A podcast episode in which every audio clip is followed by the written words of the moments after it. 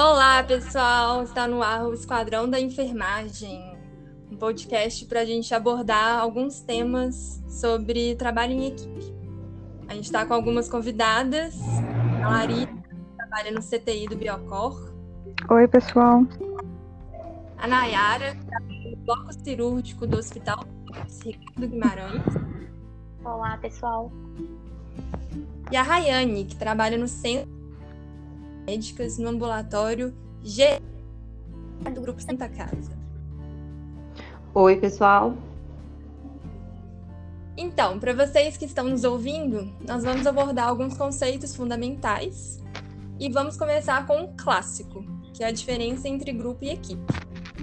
Nós sabemos que nem todo grupo é equipe. Um grupo é um conjunto de pessoas que de coletivamente, mas que trabalham de forma não muito articulada. As ações de um grupo são fragmentadas e elas não têm um objetivo em comum. Já a equipe metas bem definidas que trabalham de forma interdependente, mas que essa interdependência não lhes tiram a autonomia. Ou seja, tem uma interação nas ações que cada um desempenha. Isso quer dizer que existe um plano, uma coordenação de trabalho sobre o que precisa ser feito. E aí eu pergunto para vocês, como que no dia a dia vocês vocês acham que vocês lidam mais com grupos ou com equipes? O que, que vocês têm a compartilhar? Larissa. Então, pessoal, eu trabalho no CTI faz três anos já, né? Lá no CTI são quatro setores, né? Cada setor é responsável por um grupo de pacientes, tipo cirúrgico, é, Covid, né? E é muito relativo de qual equipe eu agrego, entendeu? E eu percebi também que é relativo de líder, de supervisor. Quando eu tô com supervisor é, que eu considero líder, né? Porque tem a diferença também de líder e chefe, né? Então, é quando é líder, quando ele incentiva a equipe, quando ele busca estar próximo, eu acredito sim que é trabalho em equipe. Mas quando eu vejo um, um supervisor mais distante, que, que deixa mesmo a gente sem uma supervisão, não ser uma supervisão, né? Mas, tipo assim, não é muito próximo da equipe, acaba que se torna um grupo. Porque a gente faz o que tem que fazer e não interage e fica aquela coisa meio que mecanizada, sabe? Todo mundo faz as coisas mais mecanizadas. É, e isso é um problema, porque principalmente no CTI, a gente precisa muito do outro, né? A gente precisa dessa relação é, conjunta, dessa relação, dessa boa relação. E eu não conhecia a matéria de trabalho em equipe antes de, de entrar na graduação, e eu acho extremamente necessária, porque a gente aprende mesmo a, a lidar com pessoas, né? E não é fácil. E outra coisa que eu acho que é um diferencial é a gente saber distinguir né, o profissional do pessoal. Eu vejo que muitas pessoas têm dificuldade com isso. Eu, por exemplo, eu tento deixar o meu pessoal de lado. Se eu tenho um problema com uma pessoa, é com a pessoa. O paciente não tem nada a ver com isso, sabe? É, ele não precisa pagar por algo que eu e a pessoa, o desentendimento que eu e a pessoa teve. Então não tem que ter isso, ah, não vou te ajudar porque é, eu não gosto de você. Não, a gente tem que fazer pelo bem do paciente. A partir do momento que a gente começa a pensar no paciente e menos nos nossos, né, nossos, nas nossas diferenças, porque a diferença é de ser humano mesmo. Mas quando a gente começa a pensar no paciente, em algo conjunto, algo comum, vai dar certo. É isso, obrigada. Então, esse papel do líder você considera um fator importante, né? Pra... Muito importante, muito importante. Sim, Bacana. o líder ele faz toda a diferença pro grupo, pra, pra equipe, pro trabalho em equipe, sabe? Uhum, é isso. Nayara? Olá, pessoal. É o seguinte, eu trabalho na Paladies no bloco cirúrgico de Hospital de Olhos e é um setor fechado. Então, somos quatro técnicos e um enfermeiro. E lá o, as envolturas, os serviços de pessoas são assim um trabalho em equipe eficaz, sabe? A gente é muito parceiro, a gente divide tudo, a gente circula a sala, a gente faz de tudo um pouco. Mas não é aquela sobrecarga de serviço, é bem tranquilo. Eu acho a minha supervisora, né? Ela, que é enfermeira, ela é líder, igual a Larissa falou, essa diferença de líder e chefe a gente vê muito. Já trabalhei em outros hospitais e a gente vê muitos chefes e poucos líderes. Eu acho que o líder faz toda a diferença, que ele além de te incentivar, ele vai lá, te ajuda, ele agrega para você. E mais o, a parceria das pessoas, né, dos técnicos e, e até dos médicos mesmos. Faz toda a diferença dentro de um ambiente que já não é tão fácil, né, ser levado. Então, eu também não conhecia o, a matéria trabalho em equipe, não tive no teste de firmagem. E eu tô achando de extremo em todos os aspectos, porque a gente está aprendendo mais ainda sobre tudo. Então, assim, maravilhoso. É, usando isso, é, né, a matéria, colocando em prática ainda mais nossa vivência de trabalho. Uhum. É interessante, né? Você, você mencionou, vocês mencionaram, né? A diferença do líder e do chefe, porque nem todo chefe é líder, né? Um líder ele, ele assume uma postura realmente diferente com a sua equipe, né? Sim. Ele tem que ter uma postura proativa, de resolução de problemas, de coordenar ali o pessoal. E, e é, tem muita diferença porque o líder, para mim, o líder ele vai lá, te incentiva, ele vai lá, te ajuda, pega quase na sua mão, pega na sua mão mesmo e vamos lá, vamos fazer, eu te ajudo, vamos lá, toda a equipe e tal. Agora o chefe, olha, você tem que fazer isso. E tipo assim, se vira. Então eu vejo mais por esse lado. Sim, sim. E Rayane, o que, que você tem para compartilhar com a gente? Sim, oi pessoal. Então, e eu também, né? Eu, meu nome é Rayane, eu, eu trabalho no ambulatório da, do Grupo Santa Casa, ali das especialidades médicas. E co, como o próprio nome diz, nós trabalhamos com diversas especialidades mesmo. A gente trabalha da nutrição até um paciente neurocirúrgico, por exemplo. Então, nós atendemos diversos tipos de pessoas, é um serviço integralmente do SUS. Então, nós trabalhamos com o público do SUS e essa matéria também, trabalho em equipe, eu não, não conhecia, não sabia até que fazia parte da grade, assim, eu fiquei até surpresa em ver e a, até mesmo tive um pouco de receio em achar que era algo relevante. Porém, ao desenvolver né, da matéria e ao conhecer o que a matéria traz, eu percebi que ela é importante, necessária e aplicável. Por quê? Ela é importante porque é uma, é um, ela, nos, ela nos ensina a trabalhar enquanto seres humanos, a trabalhar com outros seres humanos. Ela é, ela é aplicável porque ela trabalha no nosso dia a dia mesmo. E principalmente profissional enfermeiro, que é a nossa graduação, ele aprende a ser um profissional enfermeiro que sabe trabalhar com qualquer outro profissional dentro do seu ambiente de trabalho. Então, é muito, é realmente muito importante. E é necessário porque o, nós tivemos, é, eu tive uma palestra com uma enfermeira do, do, do SAMU, onde ela falou uma, uma frase que ela marcou a minha vida. E o, o que mantém as pessoas hoje, o que, o que define a qualidade de um trabalho hoje, não é nem a, a graduação, mas sim como essa pessoa consegue lidar com outras pessoas, como ela consegue trabalhar com outras pessoas, independente das diferenças que essas pessoas trazem.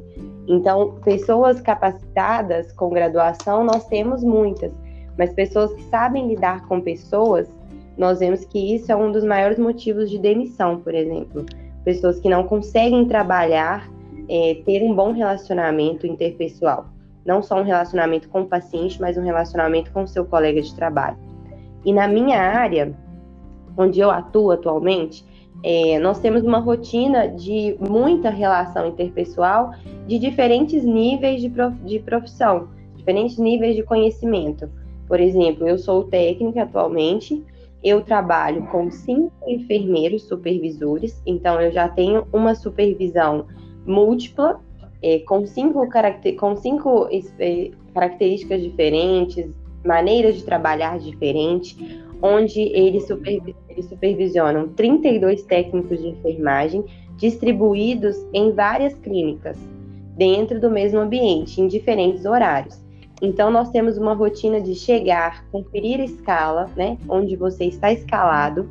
Naquela escala, você vai ter trabalho, você vai ter uma, uma relação praticamente direta, se não dizer todos os dias direta, com um profissional médico, um profissional nutricionista, um profissional psicólogo.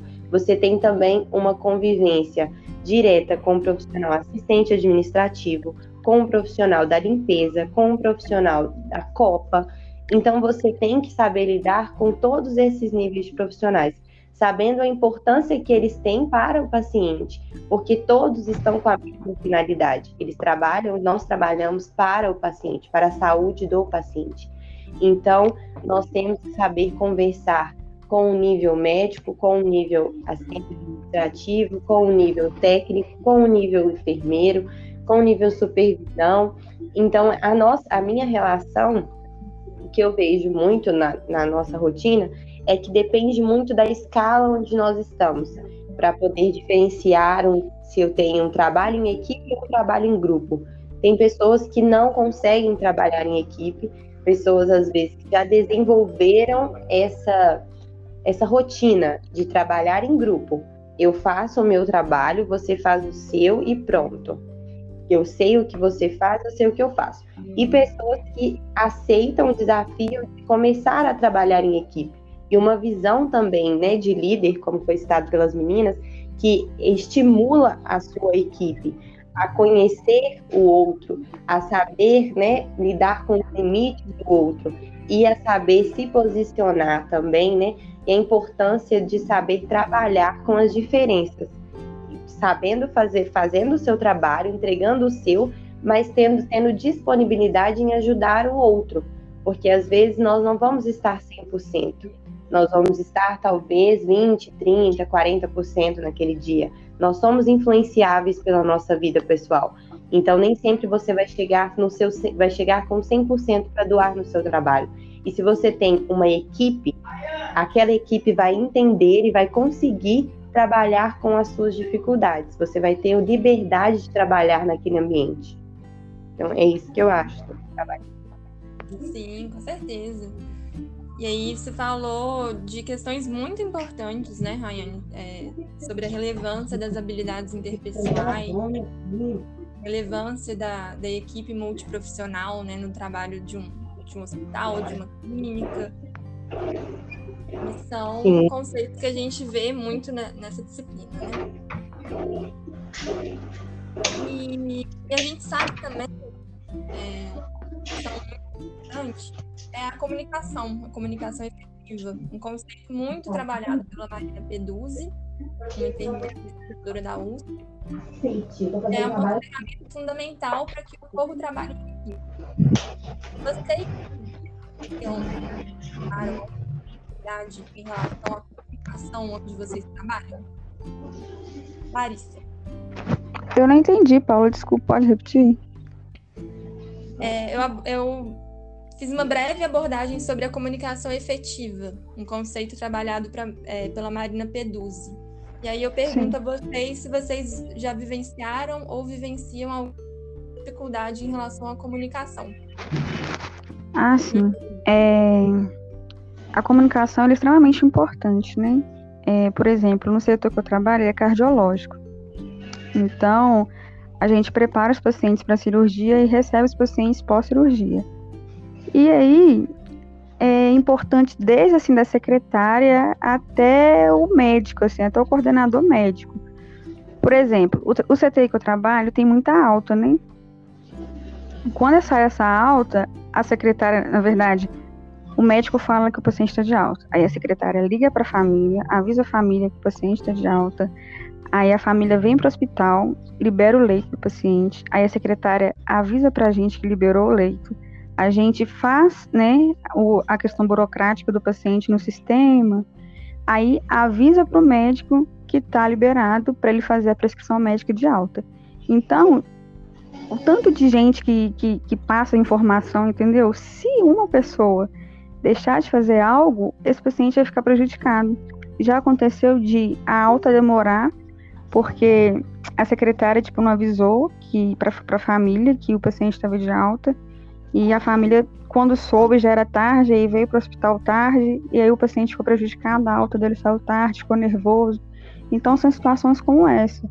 Outra situação que também aconteceu é que liberar a dieta do paciente, né, quem libera é o médico, aí a gente tem que ligar para a Copa, geralmente quem faz isso é a supervisão. Aí a supervisão liga para a Copa, a Copa traz né, a refeição do paciente e a gente técnico coloca a refeição do paciente e acompanha o paciente alimentar. Já aconteceu de o médico liberar né, a dieta do paciente e aí o dia está muito corrido, alguma coisa aconteceu, é, a supervisão esqueceu de ligar para a Copa para pedir para a comida do paciente subir. E aí o paciente ficou com fome, tipo assim, muito tempo, entendeu? Então, é, eu vejo a comunicação como algo muito importante. Porque os exemplos que eu citei foram exemplos assim, não tão graves, vamos dizer assim, mas pode acontecer de algo ser muito grave. Então, a gente tem que melhorar isso para realizar o bem-estar do paciente mesmo.